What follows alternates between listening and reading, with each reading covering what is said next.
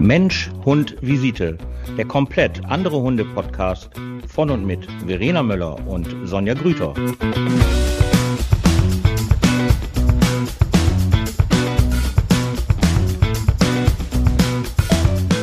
Einen wunderschönen guten Abend. Herzlich willkommen zu unserer neuen Podcast-Folge. Lange, lange haben wir doch gewartet, ne, Sonja? Sehr, sehr lange haben wir gewartet. Das liegt aber einfach nur daran, dass wir einfach unglaublich beschäftigt sind, weil wir sind einfach unglaublich beliebt und viel gebucht. Was soll ich halt sagen? Einen wunderschönen guten Abend.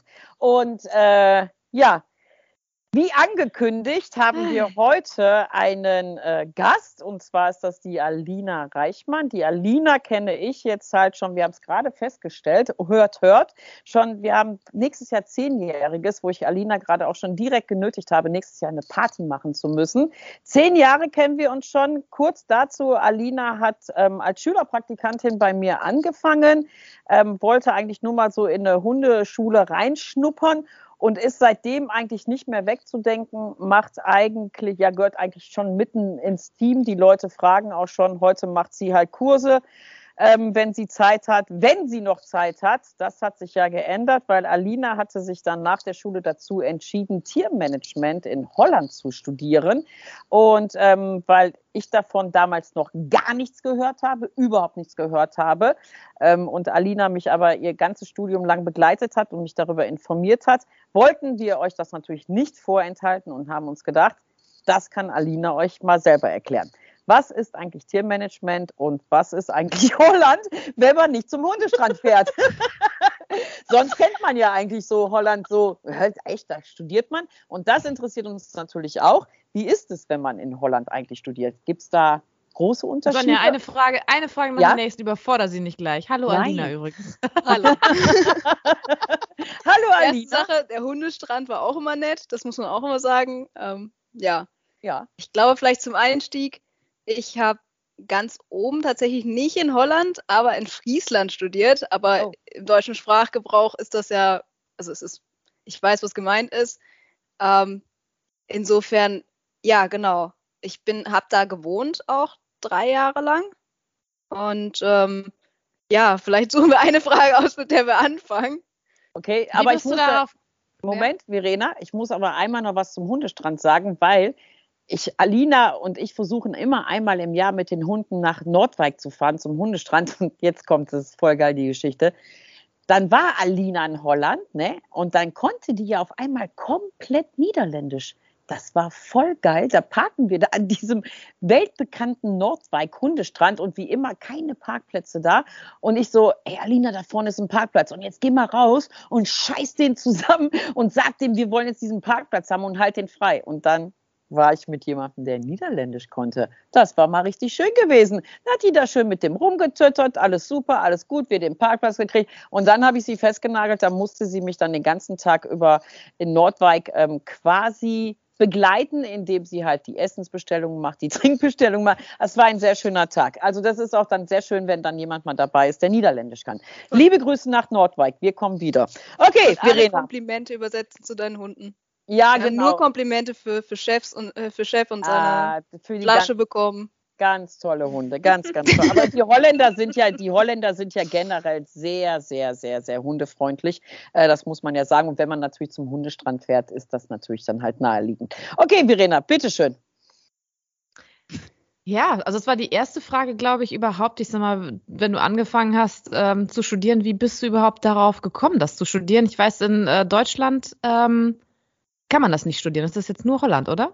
Genau. Also das ähm, war damals auch komplett einzigartig in Europa. Ich weiß nicht, ob es das mittlerweile in anderen Ländern gibt. In Deutschland auf jeden Fall gibt es das so nicht und in den Niederlanden auch nur einmal.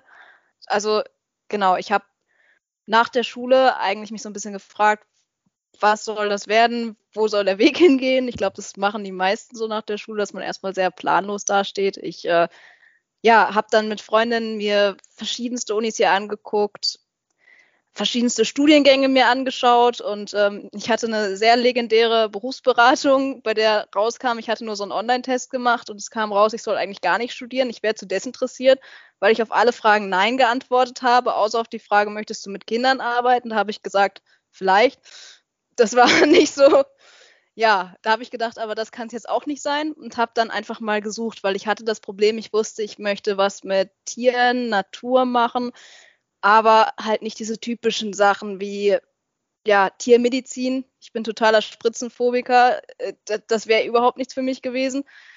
Und ähm, genau, dann habe ich einfach noch mal ein bisschen geschaut und bin dann durch Zufall im Internet darauf gekommen. Ich habe tatsächlich auch auf verschiedenen Sprachen gesucht. Also ich habe auf Deutsch und auf Englisch gesucht und habe einfach mal Studiengänge mit Tieren gesucht und auch, ich wusste von vornherein, dass ich eventuell auch ins Ausland gehen würde für ein Studium. Hatte eher an was Englischsprachiges, ehrlich gesagt, gedacht, aber das kam ja dann ein bisschen anders. Und ähm, ja, dann habe ich Tiermanagement das erste Mal gefunden im Internet, fand auch, dass das super interessant klang, dachte aber dann, damit kann man sowieso nichts werden. Und dann habe ich es wieder komplett verworfen erstmal für ein halbes, dreiviertel Jahr und dann war ich zufällig mit einer Freundin auf einer Messe hier in der Umgebung und da hatten die einen Stand und dann bin ich ziemlich dreist zu denen hingegangen und habe gesagt, hört mal, ist das schön und gut alles, aber kann man damit eigentlich irgendwas werden hinterher? Und äh, ja, dann haben die noch mal ein bisschen tatsächlich sehr nett auch meine Fragen beantwortet und ähm, ja, dann ist es am Ende dazu gekommen, dass ich mal beim Tag der offenen Tür dort war mit meinen Eltern und dann war eigentlich die Entscheidung auch sehr schnell gefallen. Es war halt nur sehr interessant, wie ich es auch meinen Eltern gebeichtet habe, weil die, also haben mich zwar schon beraten so ein bisschen, ich habe aber das meiste sehr selbstständig gemacht und habe halt geguckt und habe dann immer nur mal wieder kleine Updates gegeben, so in die Richtung aber so gar nichts erzählt und irgendwann habe ich dann gesagt, so, ich weiß jetzt, was ich machen möchte. Meine Eltern, ich habe denen das erzählt, die fanden das super cool und haben dann gesagt, und wo kann man das studieren? Und ich so, ja, in den Niederlanden. Sonja kennt mich. Ich habe damals wirklich kaum mit Menschen geredet. Ich mhm. hatte schon Panik, den Bus zu benutzen und ich fand es schon schlimm, eigentlich Langenberg zu verlassen. Also ich glaube, alle waren erstmal so ein bisschen irritiert. Also meine Eltern haben mich immer in allem unterstützt, was ich gemacht habe, aber ich glaube, alle haben sich erstmal gedacht, so, ist das jetzt so die erste vor Midlife Crisis oder warum genau ist jetzt diese Entscheidung entstanden? Haben aber dann gesagt, gut, probier es aus und wenn es nicht wird, kannst du halt jederzeit zurückkommen. Sie haben halt nur auch gesagt, haben wir irgendwie was verpasst? Ist das auf Englisch? Dann habe ich schon gesagt, ja, nee, eigentlich nicht. Das war schon so der erste Knackpunkt, wo ich dann gesagt habe, nee, ist halt auf Niederländisch und ja, dann guckten mich meine Eltern etwas irritiert an und fragten so, haben wir da was verpasst? Hast du irgendwann irgendwie Niederländisch gelernt? Habe ich gesagt, nee. Aber es gibt so einen vier Wochen Sprachkurs vor, den kann ich ja dann machen.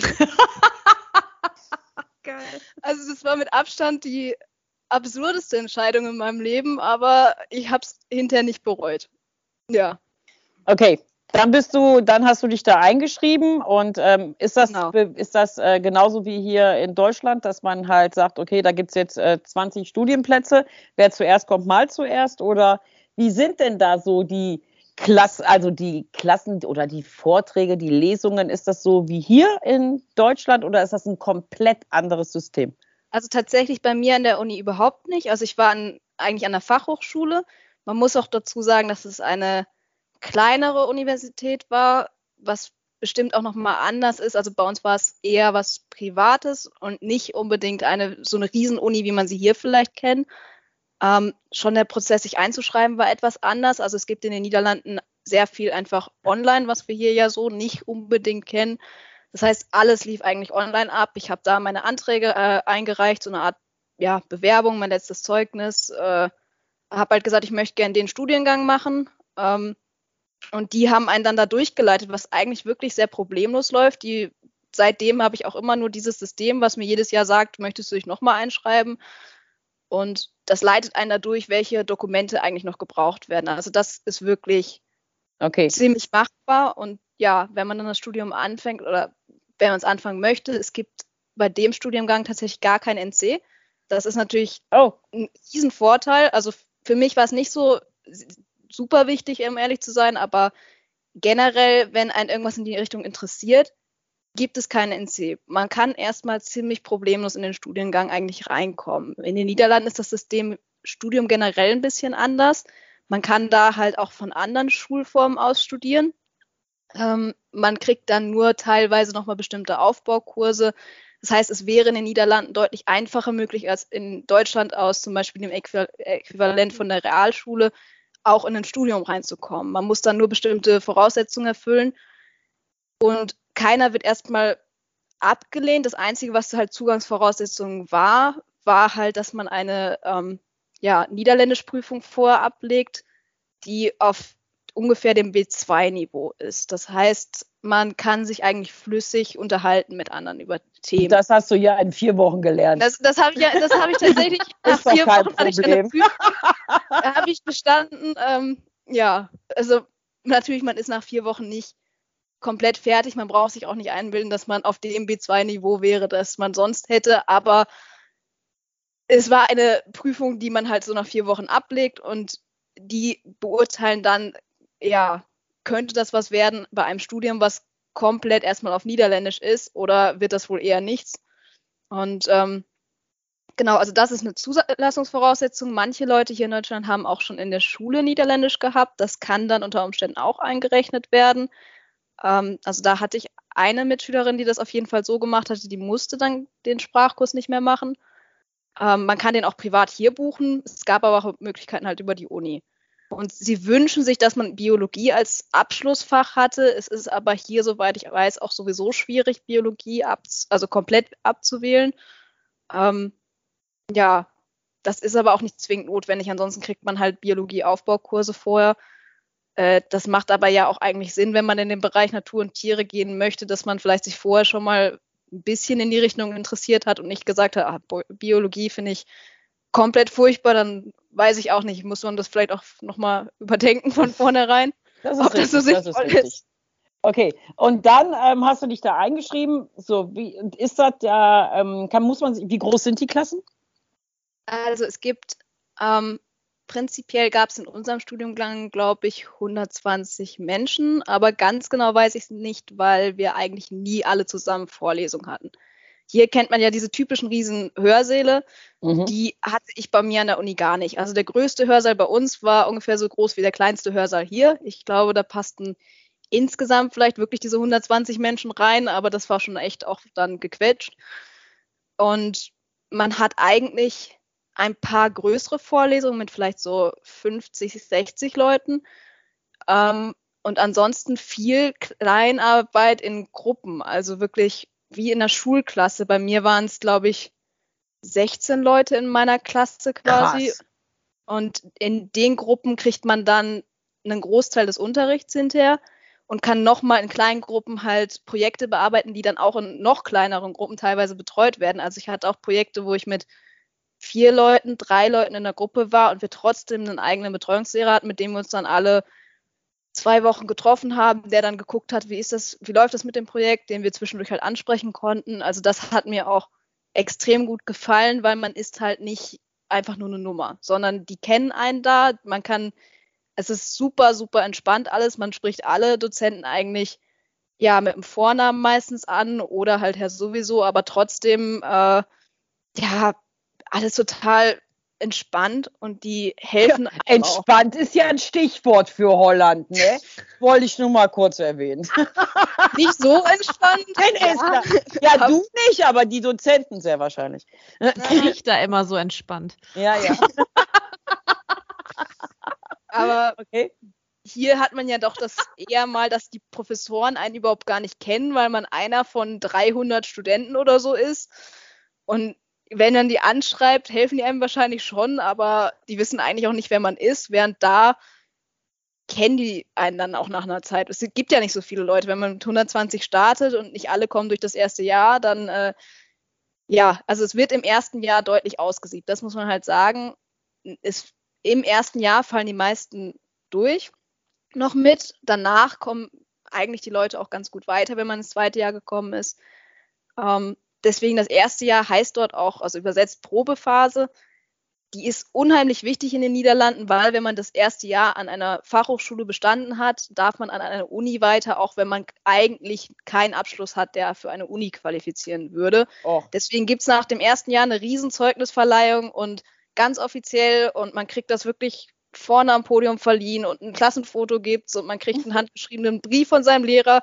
Oh, wie süß! Wir wussten das alle nicht, wir Deutschen, und alle hatten ihre gesamten Familien, Oma, Opa, Tante, Onkel eingeladen und wir waren so ein trauriger Tisch an deutschen Studenten, die alle gesagt haben zu Hause, ach nee, ist nicht so wichtig, braucht man kommen. Dann Alina saß da alleine in Sneakers und Hosen und dachte, ja, also ich, ich bin da halt hingegangen und dachte, ja, ich hole mir jetzt halt das Zeugnis ab und ja, das, also hatte okay. ich jetzt nicht erwartet. Gut, dann komm, ähm, wie ist das äh, mit Wohnen? Äh, hat man da, ist das so ein Campuswohnen oder hast du, musst du dich da als Studentin halt irgendwie, weil man kennt das ja aus Amerika, wenn du in Amerika ja keine Steuer-ID hast, dann kriegst du halt keine Wohnung. Eine Wohnung kriegst du aber nicht, wenn du keine Steuer-ID hast. Ähm, das ist ja immer alles so ein bisschen kompliziert. Ähm, und wie ist das da? Ist da so ein Campus, dass man sagt, hier, die Häuser sind für euch, die Wohnungen sind für euch oder muss man da selber? Also es gibt ein bisschen so einen Mix aus beiden. Es ist nicht so ganz wie in den USA, dass man wirklich einen reinen Campus hat. Zumindest bei uns war es nicht so. Es gibt Studentenwohnheime mit halt Wohnungen extra für Studenten. Ich war auch das erste Jahr extra in einem Wohnheim für internationale Studenten, weil manchmal ist es ein bisschen schwierig, so im ersten Jahr eine Wohnung da zu finden, wenn man noch nicht vor Ort ist und sich nichts da angucken kann. Das ist manchmal ein bisschen herausfordernd. Insofern, das war für mich ein ganz gutes Sprungbrett man muss sich tatsächlich in den Niederlanden, wenn ich dort wohnen möchte, auch einschreiben und kriegt dann dort auch so eine Steueridentifikationsnummer. Äh, mein Bruder macht sich mal sehr darüber lustig, weil die heißt äh, Bürger Service Nummer. Also sie wird geschrieben Burger Service Nummer. Das ist, äh, er meinte, das okay. ein bisschen wie bei McDonalds. Ähm, mhm. Das ist aber sehr einfach. Also man geht einmal mit seinem äh, Mietvertrag von der Wohnung, die man dann hat, oder einer Studienbescheinigung zur Stadt hin, legt die davor, ist in zehn Minuten wieder raus, in der Stadt, wo ich war, brauchte man auch eigentlich keinen Termin. Man kann einen machen, aber das ging halt, das war eine relativ große Stadthalle, da gab es mehrere Leute. Man hat dann vorne gesagt, ich möchte mich halt anmelden, hat das dann schnell gemacht und kriegte ein paar Tage später halt die Nummer dann zugeschickt. Die ist auch wirklich wichtig. Ähm, mit der fällt es einem, denke ich, auch deutlich leichter, danach nochmal andere Wohnungen zu finden. Also die erste Wohnung ist, denke ich, so das Schwierigste. Man kann aber eben auch einfach in der Stadt nach Wohnungen suchen. Gerade Leeuwarden ist äh, eine ziemliche Studentenstadt. Es gibt dort viele ja, WGs, kleinere Wohnungen, Studentenwohnheime gibt es alleine, glaube ich, vier oder fünf verschiedene. Ähm, also da hat man eigentlich sehr, sehr viele verschiedene Möglichkeiten. Ich habe halt erst in dem Studentenwohnheim gewohnt und später habe ich mit einem anderen Mädchen in einer WG gewohnt. Da hatten wir ziemliches Glück, dass wir tatsächlich so ein kleines Häuschen hatten, ähm, was für sie wichtig war, weil sie noch einen sehr großen Hund hatte. Für mich war es einfach nett, weil sie das gleiche studiert hat wie ich und ich nicht so ein Mensch für so Riesen-WGs mit sieben, acht Leuten bin. Ähm, ja, und es war in der Nähe der Uni. Da bin ich halt über eine Freundin an die Wohnung gekommen. Aber ich kenne halt viele, die einfach nach einer Wohnung gesucht haben oder nach einer WG gesucht haben. Am allerbesten geht das meiner Erfahrung nach über Facebook tatsächlich. Da stellen Leute rein, okay, meine Wohnung wird frei und dann meldet man sich da mal, geht da mal hin und dann ja, läuft das eigentlich sehr problemlos ab. Momentan soll es angeblich eine ziemliche Krise geben, dass es nicht genug Wohnungen gibt. Insofern zu der aktuellen Situation kann ich da nichts sagen. Ich glaube, es ist allerdings gut, sich, wenn man schon weiß, dass man da eben studieren möchte, dann frühzeitig um eine Wohnung zu kümmern, dass mhm. man eben nicht irgendwie in die Situation kommt, dann am Ende ohne Wohnung dazustehen. Okay, jetzt kommen wir mal zu dem Eingemachten. Ist das ein, muss man das selber bezahlen? Du brauchst keine Zahlen nennen, wir wollen deinen Reichtum nicht wissen. Ähm, muss man das selber finanzieren? Man kann sich das ja ungefähr ausrechnen.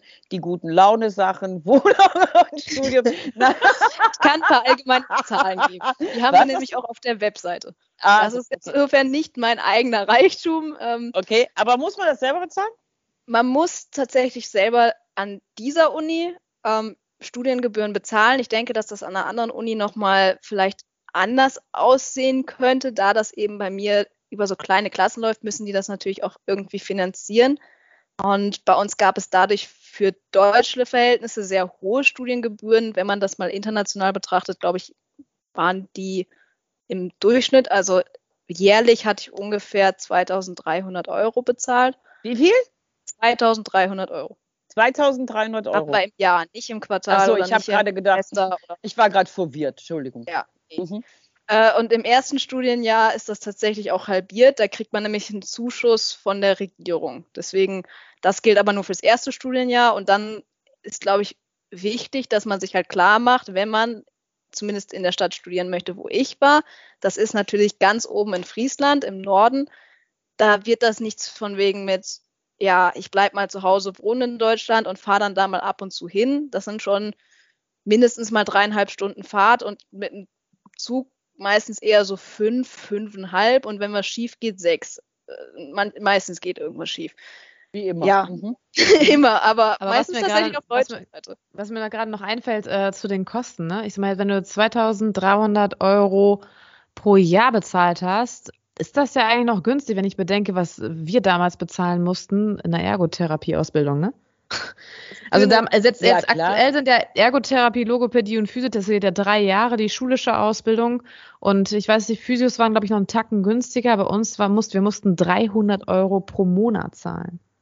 Das, das Und die, und die, äh, und die Logopäden, bei, Log bei den Logopäden war es ja deutlich noch mehr. Das waren, glaube ich, ab 900 Euro pro Monat. Ist dann ist, ist im Vergleich tatsächlich ganz billig. ja. Es kommt Ja. noch ein bisschen dazu, man muss halt Geld noch mit draufrechnen, dass man ähm, sich ja, Studienbücher noch anschaffen muss oder dass es bei uns auch sehr viele Exkursionen gab, Und das die war natürlich inbegriffen bei uns, ne? bezahlen muss. Also das war bei uns halt nicht mit inbegriffen. Da haben sie jetzt auf der Studienwebseite mal so gesagt, circa 50 Euro im Monat für Bücher. Da würde ich jetzt nicht ganz drauf kommen. Und es gibt natürlich in der Studienstadt auch viele Bücher Secondhand. Und wir haben eine Bibliothek, wo man sich viele ausleihen kann. Also an den Büchern wird es meiner Meinung nach nicht jetzt grundlegend scheitern.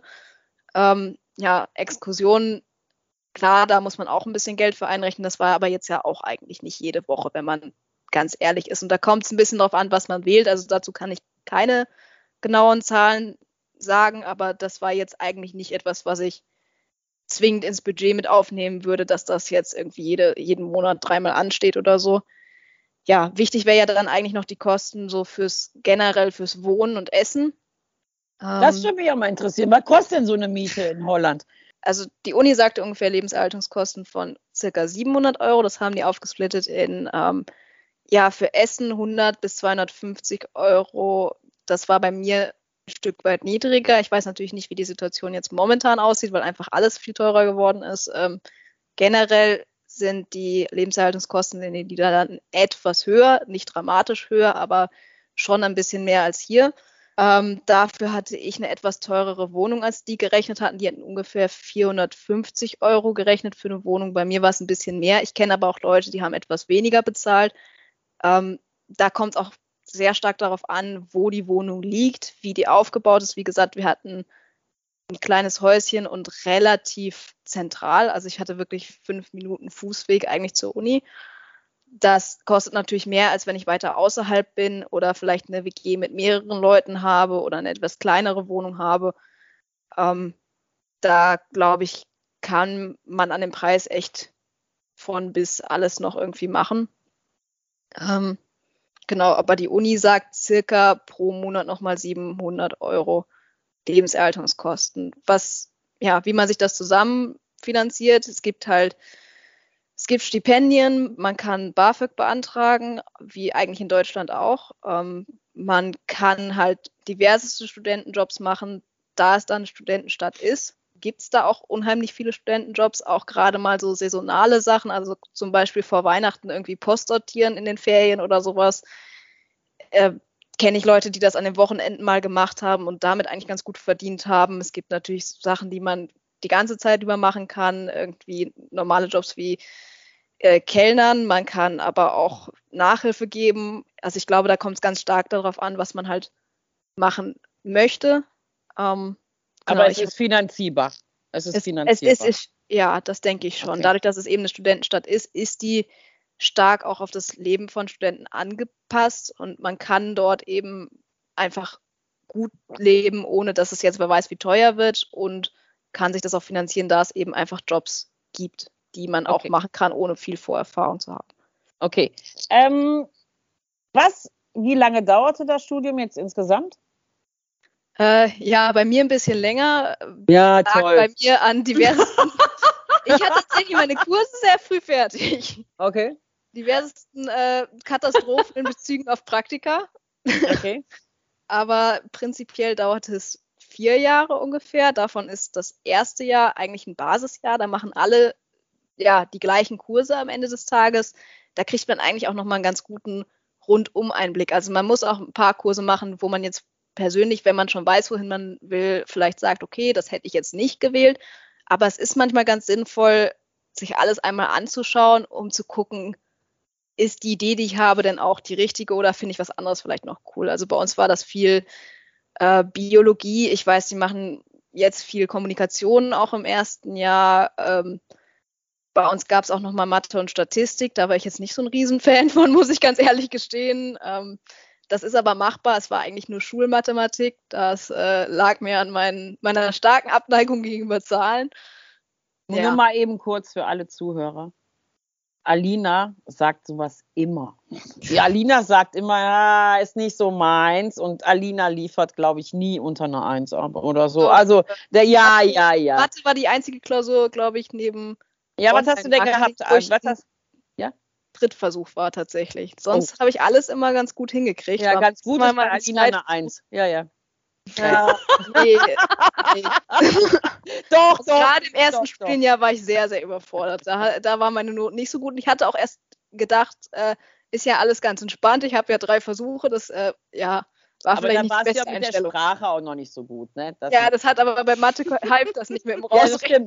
Ja, Mathe wäre da jetzt kein gutes Argument von mir gewesen. Ja, bei Kurzdiskussionen oder sowas in Mathe, da kommt man jetzt nicht argumentieren, ich habe das alles nicht verstanden. Das äh, war okay. leider sehr. Äh, okay, Zahl also bleibt bei, Zahl. Bei, bei mir muss ich sagen, wäre ja das Sprachliche wirklich, glaube ich, das oberste Thema überhaupt gewesen, wenn ich in Holland studiert hätte. Ich mag ja sorry Holländer, aber ich mag die Sprache ja nicht. Ich mag?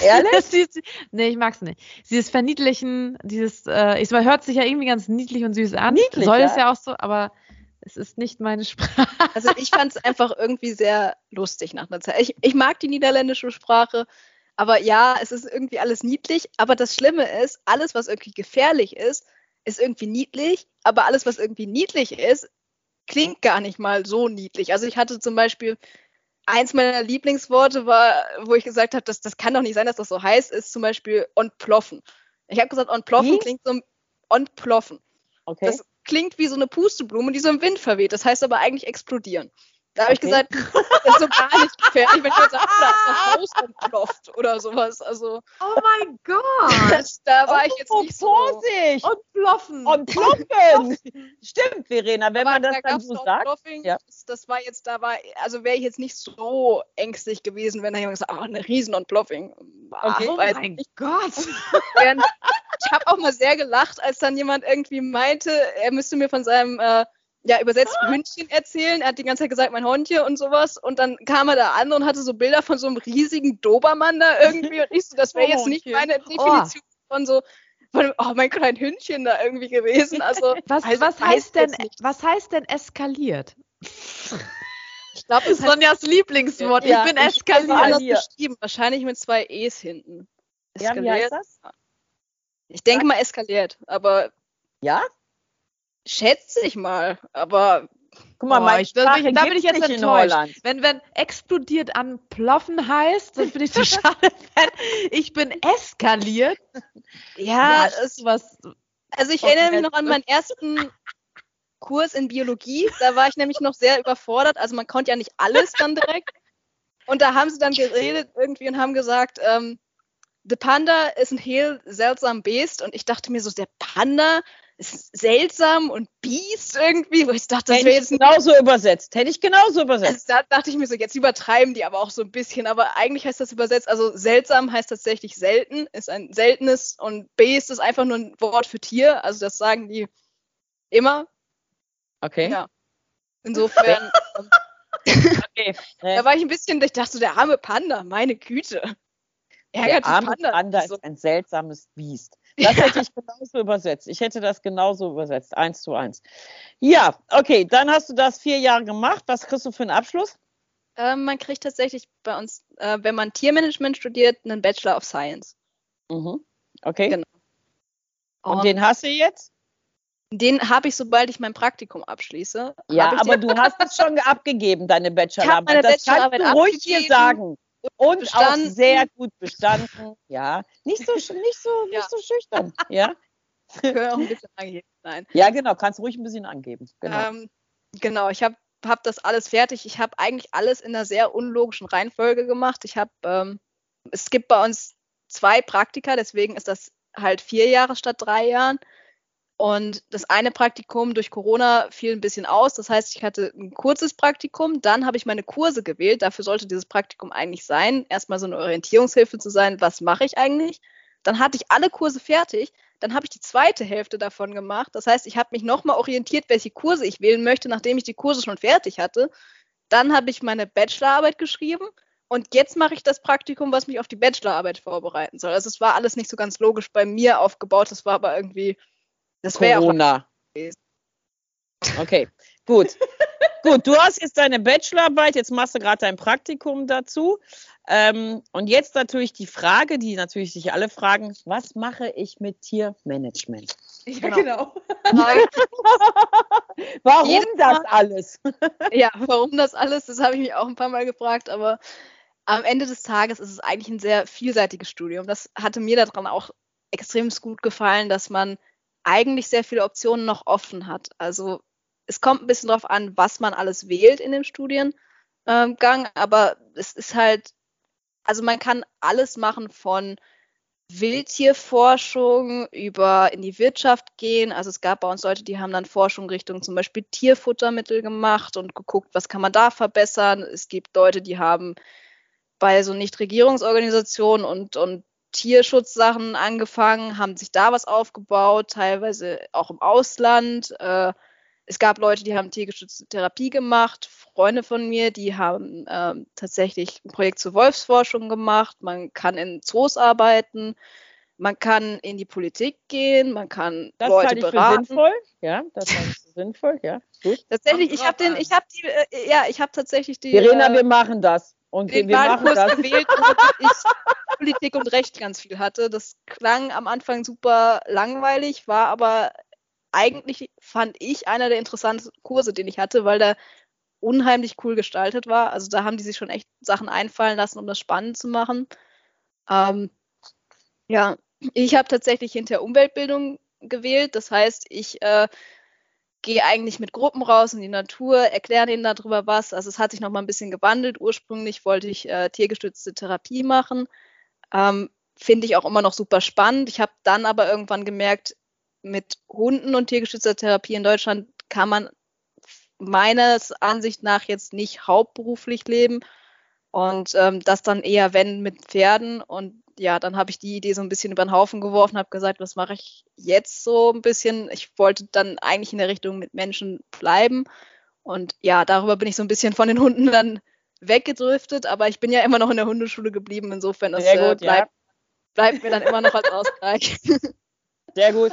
Man muss dazu sagen, Alina hat alle meine Hunde ausgebildet und Alina hat alle meine Hunde durch die Prüfung gebracht. Alle alle meine Hunde, die eigentlich jetzt ja auch schon einige, die leider nicht mehr bei uns sind, aber Alina bildet meine Hunde aus. Mhm. Wieso machst du das nicht, Sonja?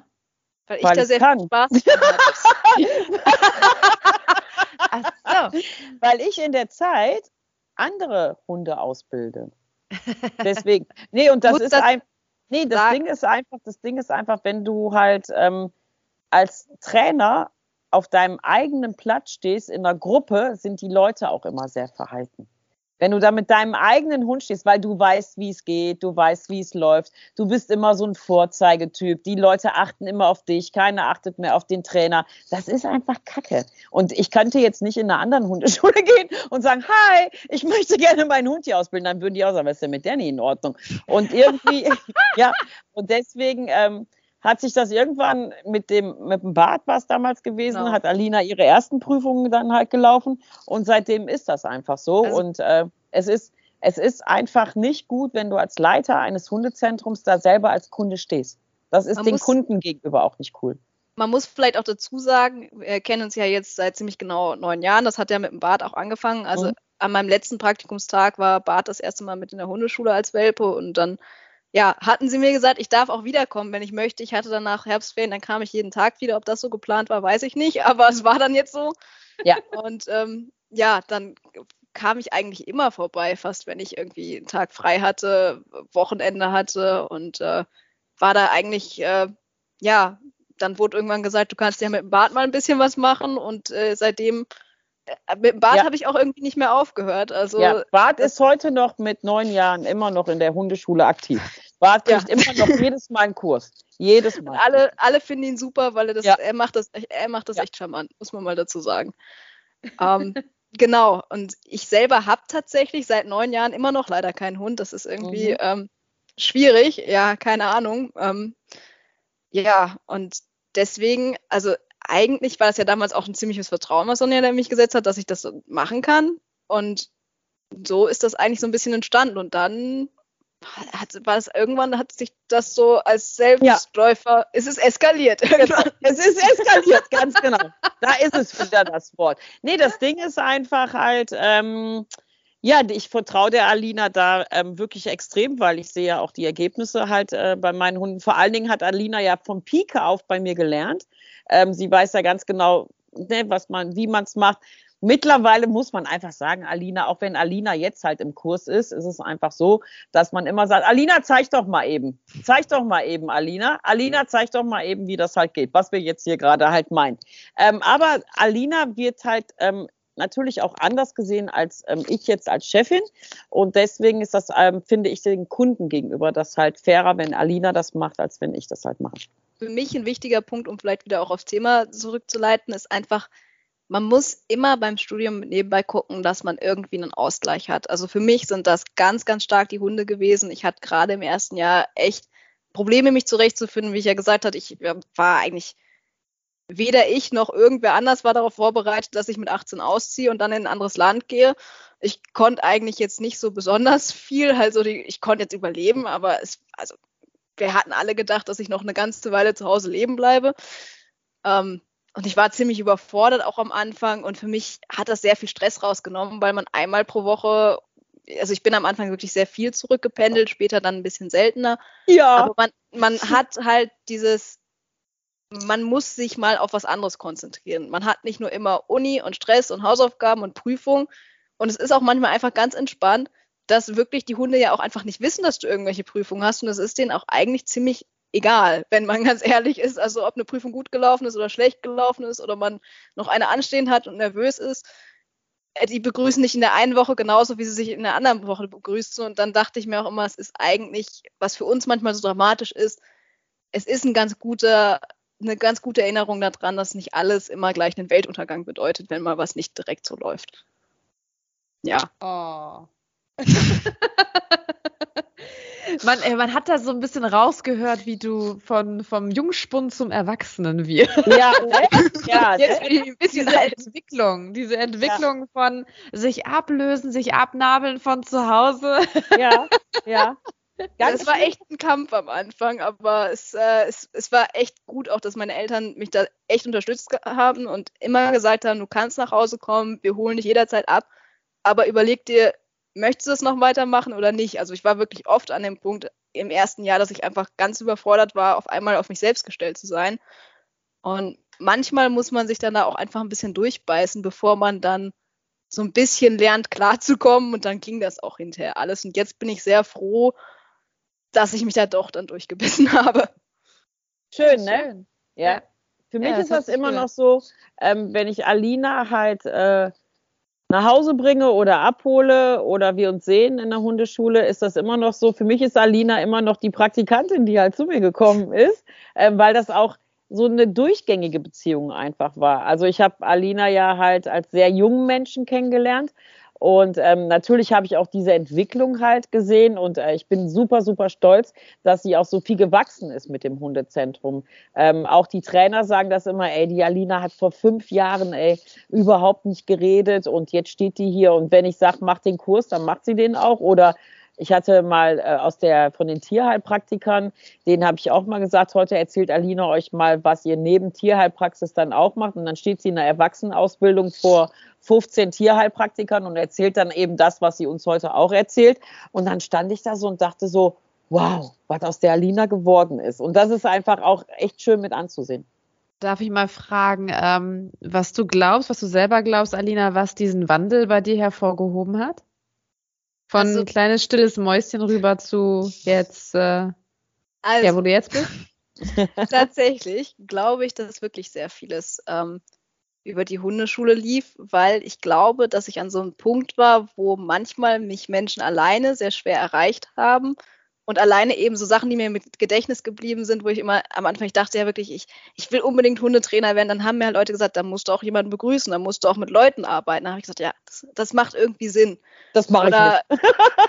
ja, dann, wo ich so dachte, so, ja, ich kann ja den Hund jetzt nicht versauen, habe ich vorhin schon mit Sonja irgendwie nochmal drüber geredet, äh, wo der Bart dann anfing, auf einmal auch Leuten auf, aus dem Weg zu gehen, wenn er mit mir dann zusammen war, weil ich immer so nervös war und dann dachte ich mir so, nee, da kannst du mir jetzt nicht deine Ängste aufprojizieren. Und dann habe ich tatsächlich am Anfang so ein bisschen das da aus der Richtung gemacht und dann ist es eigentlich besser geworden. Ich hatte aber auch unheimlich viel Unterstützung. Also einfach, meine Eltern haben mich immer machen lassen, was ich ja eigentlich machen wollte. Die haben immer gesagt, mach einen Job, der dir Spaß macht, du wirst lang genug arbeiten und haben dann gesagt, probier verschiedene Sachen aus. Ob du, also wenn ich Hundetrainer werden wollte, hätten die das unterstützt, ob ich das jetzt machen möchte.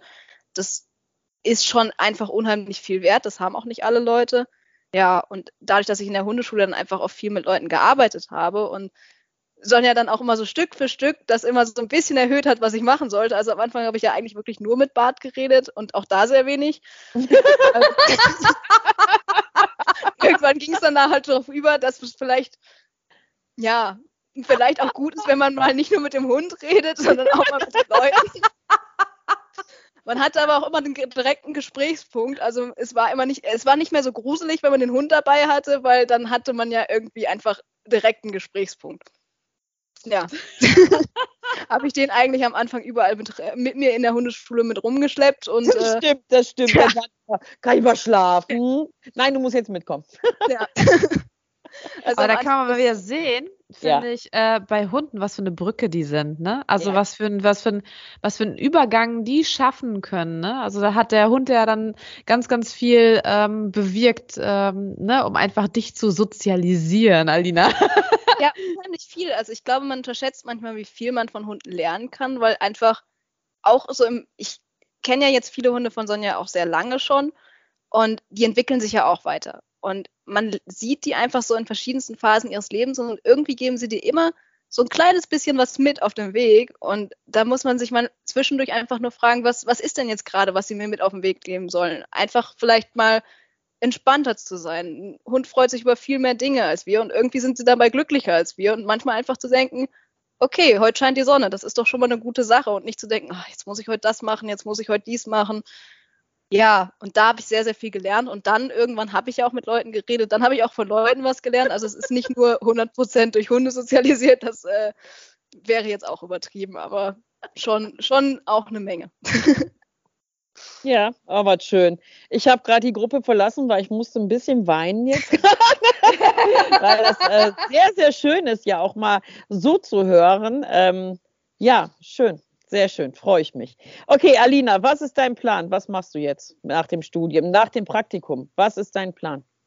Also, mein Plan ist eigentlich das, was ich in meinen Praktika auch gemacht habe. Das heißt, ich mache Umweltbildung. Ich habe zum Beispiel jetzt bei einem Förster mitgearbeitet, in einem Umweltbildungszentrum. Jetzt momentan ähm, bin ich auch an einem, ja, einem Museum zum Beispiel mit, ähm, arbeite dabei Kursen mit. Das heißt, die gehen eigentlich wirklich viel zum Beispiel mit Schulgruppen, ähm, ja, Kindergärten, Grundschule, weiterführende Schule momentan raus. Man kann natürlich auch mit Erwachsenengruppen rausgehen und bringt denen eigentlich alles Mögliche über die Natur bei. Also für mich ist das einfach ein unheimlicher, unheimlich spannender Job, weil man hat auf der einen Seite den Kontakt mit den Menschen, man ist viel draußen, aber wenn das Wetter ganz mies ist, dann kann man auch mal drin sitzen und Programme planen. Also das ist auch ein Vorteil. Ähm, ja, man kann viel kreativ sein. Ich habe eben bei der Planung von Programmen mitgeholfen, bei Ferienangeboten. Ich habe mal an einem ja, Buch mitgedacht, so an dem Konzept, wie das später aussehen sollte, habe Sachen für eine Webseite entworfen. Ähm, es ist eigentlich man hat eine Routine, eine gewisse, dadurch, dass man immer weiß, okay, ich arbeite vielleicht mit einer bestimmten Zielgruppe oder jede Woche kommen drei, viermal Schulgruppen vorbei, aber bleibt immer wieder was Neues und es sind auch einfach unheimlich vielfältige Themen, also von äh, Tieren, was die im Winter machen. Heute hatten wir einen Kurs über Amphibien. Ähm, ja, Solarenergie, äh, nachhaltige Ernährung, da kann man eigentlich so ziemlich an alles denken. Natürlich. Okay, das ist jetzt dein Praktikum und was machst du nach, wenn das beendet ist? Ist prinzipiell auch die Richtung, was ich da machen möchte. Ich habe jetzt erstmal mich nochmal für ein Studium angemeldet. Also ich möchte noch soziale Arbeit hinten dranhängen. Ähm, weil für mich einfach klar war von vornherein, ich muss noch oder möchte auch noch was Soziales machen. Und mit sozialer Arbeit hätte ich den Vorteil, wenn ich nochmal ein Studium mache, ein Bachelorstudium, dann kann ich selber Kurse leiten. Im Gegensatz zu, wenn ich das als Ausbildung machen würde, dann würde das in einigen Bereichen schwierig werden. Ähm, das war so ein bisschen mein Gedankengang dahinter. Und dann möchte ich eigentlich wirklich versuchen, in diese Schiene reinzukommen, Umweltbildung. Das äh, hoffe ich auch, dass das klappt, aber da habe ich ja auch erstmal noch mal drei Jahre. Ich glaube nur, was ich allen mit auf den Weg geben kann, egal welches Studium, ist, ist es ganz wichtig, dass man sich gut überlegt, wo man Praktika macht. Also das davon, damit steht und fällt eigentlich alles, weil wenn man das nur macht, weil man da das jetzt machen muss und man will da eigentlich nur seine Zeit absitzen, dann bringt das nichts. Während wenn man da tatsächlich motiviert mitarbeitet und Erfahrungen da sammelt, dann kann es natürlich auch schneller mal passieren, dass man da halt Kontakte knüpft und die einen hinterher vielleicht doch nochmal für was einladen oder man da eventuell eine Stelle kriegen kann. Und wenn es halt auch einfach nur ist, dass man merkt, dass der Bereich doch nichts ist, dann ist das auch eine Erkenntnis. Aber ja, das ist, glaube ich, so ein Tipp, den ich auch von allen Studenten mitbekommen habe, egal in welchem Bereich, ob mit Wildtieren, Haustieren, sonst was. Man sollte sich wirklich Gedanken machen, wo man seine Praktika macht.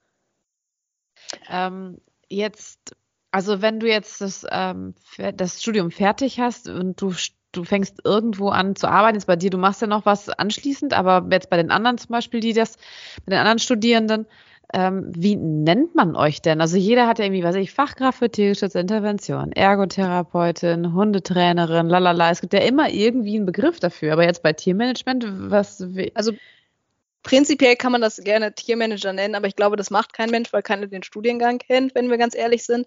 Das heißt, es kommt ganz stark darauf an, was man hinterher macht.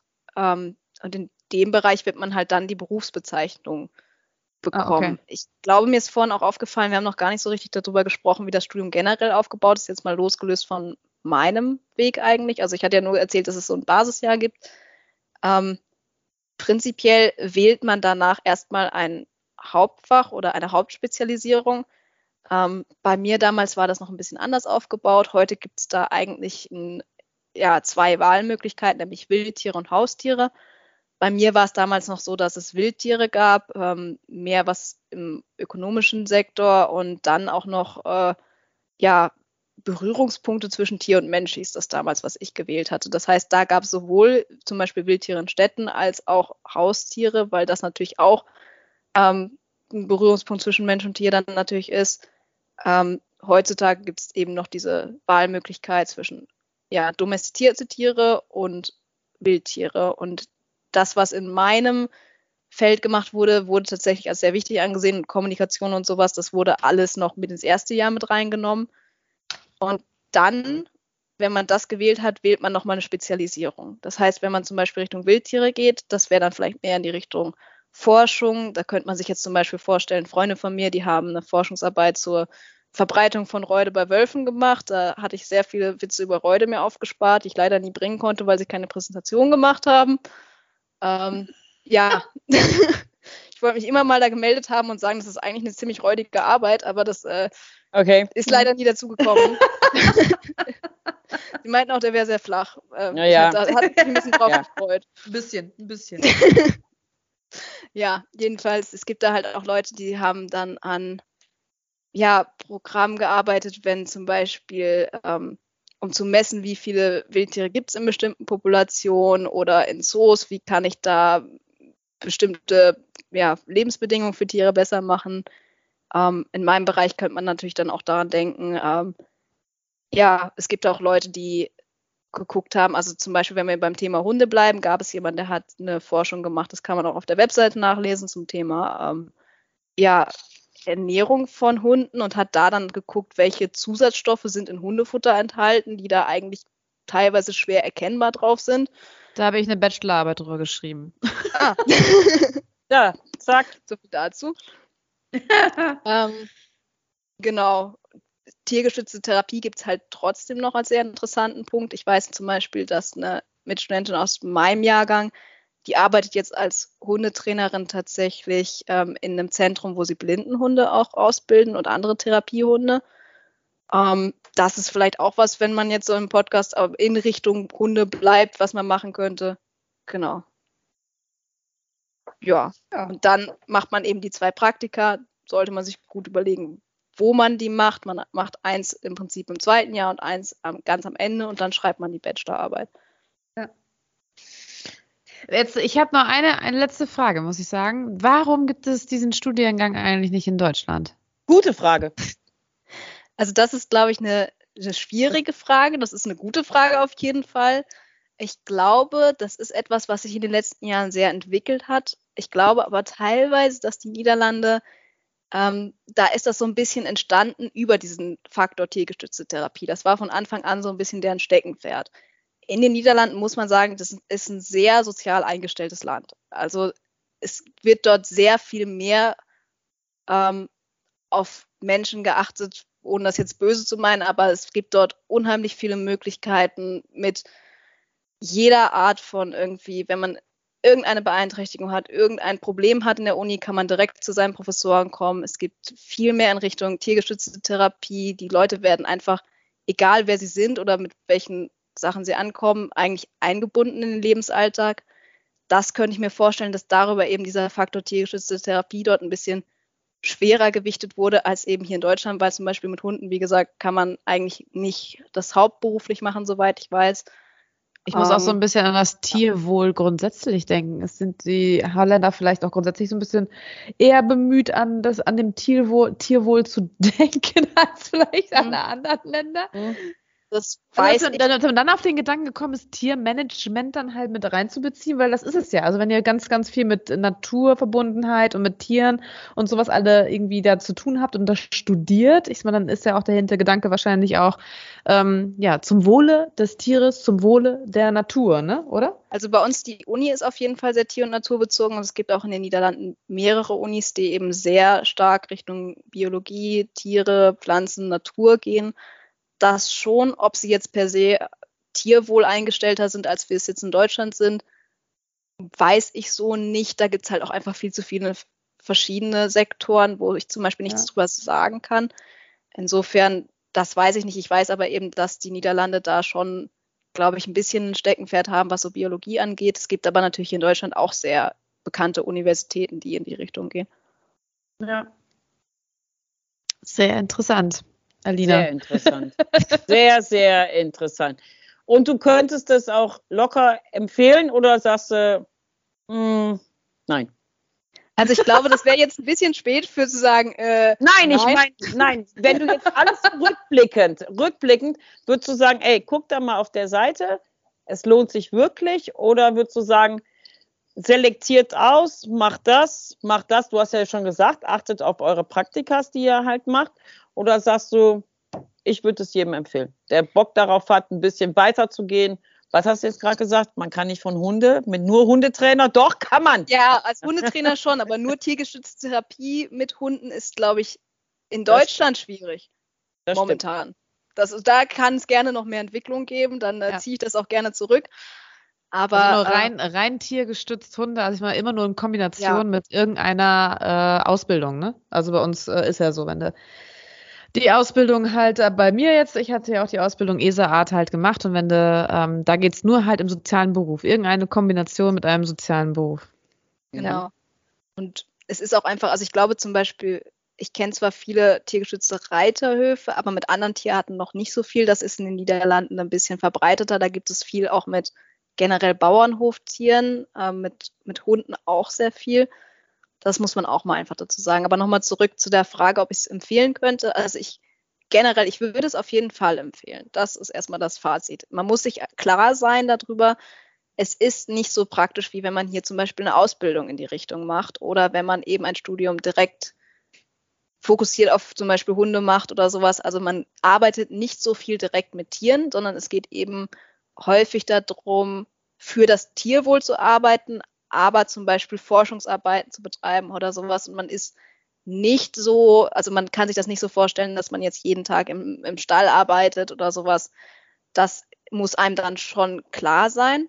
Ich glaube, es ist ein guter Tipp, wenn man sich für das Studium interessiert, einfach auch nochmal vielleicht bei der Uni anzufragen. Es gibt Tage der offenen Tür, es gibt Probetage, wo man sich mal Vorlesungen anguckt. Und was ich ganz cool fand, ist jederzeit im Studium, ob es um Wahlfächer geht oder ob man sich die Uni einfach anschauen möchte, kann man mal nachfragen, ob die einen mal einen Kontakt geben, dass man mal zum Beispiel mit jemandem skypen kann. Also wenn auch jemand Fragen hat, können sich die Leute auch gern bei mir mal zwischendurch melden. Ähm, da bin ich jederzeit offen, da habe ich auch von anderen viel Hilfe bekommen das ist immer am ehrlichsten, weil das natürlich Studenten sind und nicht die Lehrer selber, die das vielleicht nochmal immer sagen wollen, wir sind die schönste, beste, tollste Uni, sondern einfach ein ehrliches Bild davon geben können. Ähm, und dann vielleicht die Uni einem aber auch jemand vermitteln kann, der was in die Richtung macht, dass ich jetzt nicht als jemand, der sich für Hunde interessiert, mit jemandem redet, der nur was mit Wildtieren macht.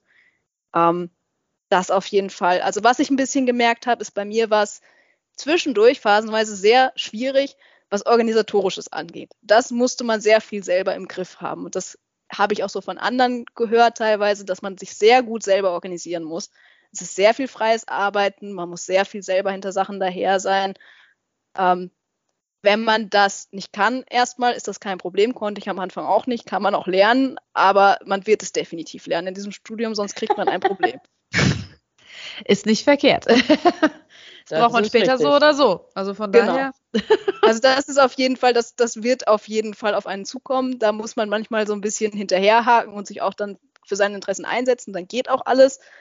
Ähm, Sonja und ich, wir können mit äh, Mitarbeitern, die nicht selbstständig arbeiten äh, können, nichts anfangen, oder? Nein, nein. von daher teilweise etwas äh, also man musste teilweise ein bisschen hinterher sein, wenn man zum Beispiel bestimmte Dokumente braucht, dann musste man nochmal zwei, dreimal nachfragen. Das ist aber, glaube ich. Ja, die sind halt entspannter. Nee, das ist entspannter. Halt so. Es hat alles seine ja. Vor- und Nachteile. Also ist wirklich. ah, habe ich gestern Abend vergessen. Ich hatte noch kurz was zu tun und dann war es auch schon wieder weg aus meinem Kopf. Ja, ja, kenne ich. Ja, ja. Okay, die Holländer. Das ist so ein bisschen mein Fazit. Aber ich würde es auf jeden Fall im Nachhinein gerade nachdem man das erste Jahr durch hat. Ich glaube, das erste Jahr ist in jedem Studium so ein bisschen, man macht mal von allem etwas und denkt sich so, vielleicht ist das noch gar nicht genau das, wo ich hin wollte. Aber spätestens ab dem zweiten Jahr war es super. Ja, ich glaube, was soll ich sagen, Verena? Ich würde sagen, wir melden uns in Holland an, oder? Wird Zeit. Meinst du, ich will nicht noch studieren hier. Ach, ich bin komm, raus. Jetzt, komm, jetzt sei doch nicht so.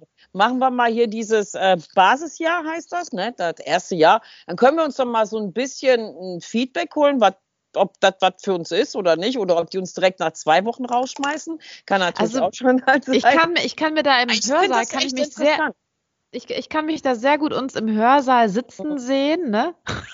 Dann laden Sie sehr, sehr, sehr entspannt. Ja.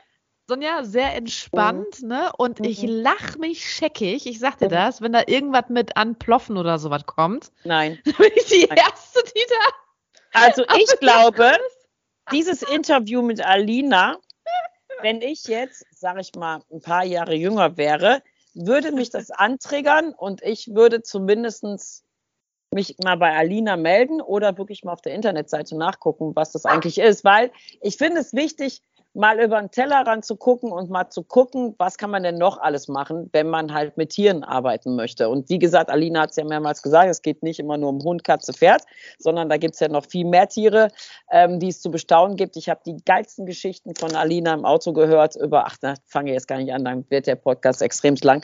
Ich habe sehr viel gelernt von Alina, auch ähm, sehr interessante Sachen ähm, von anderen Tieren.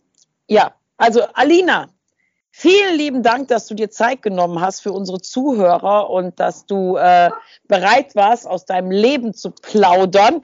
Ähm, immer gerne. Ich, danke, immer wieder gerne. Wir laden Alina noch mal ein paar Jahren ein, wenn sie dann halt ganz fertig ist mit ihrem genau. Berufsweg.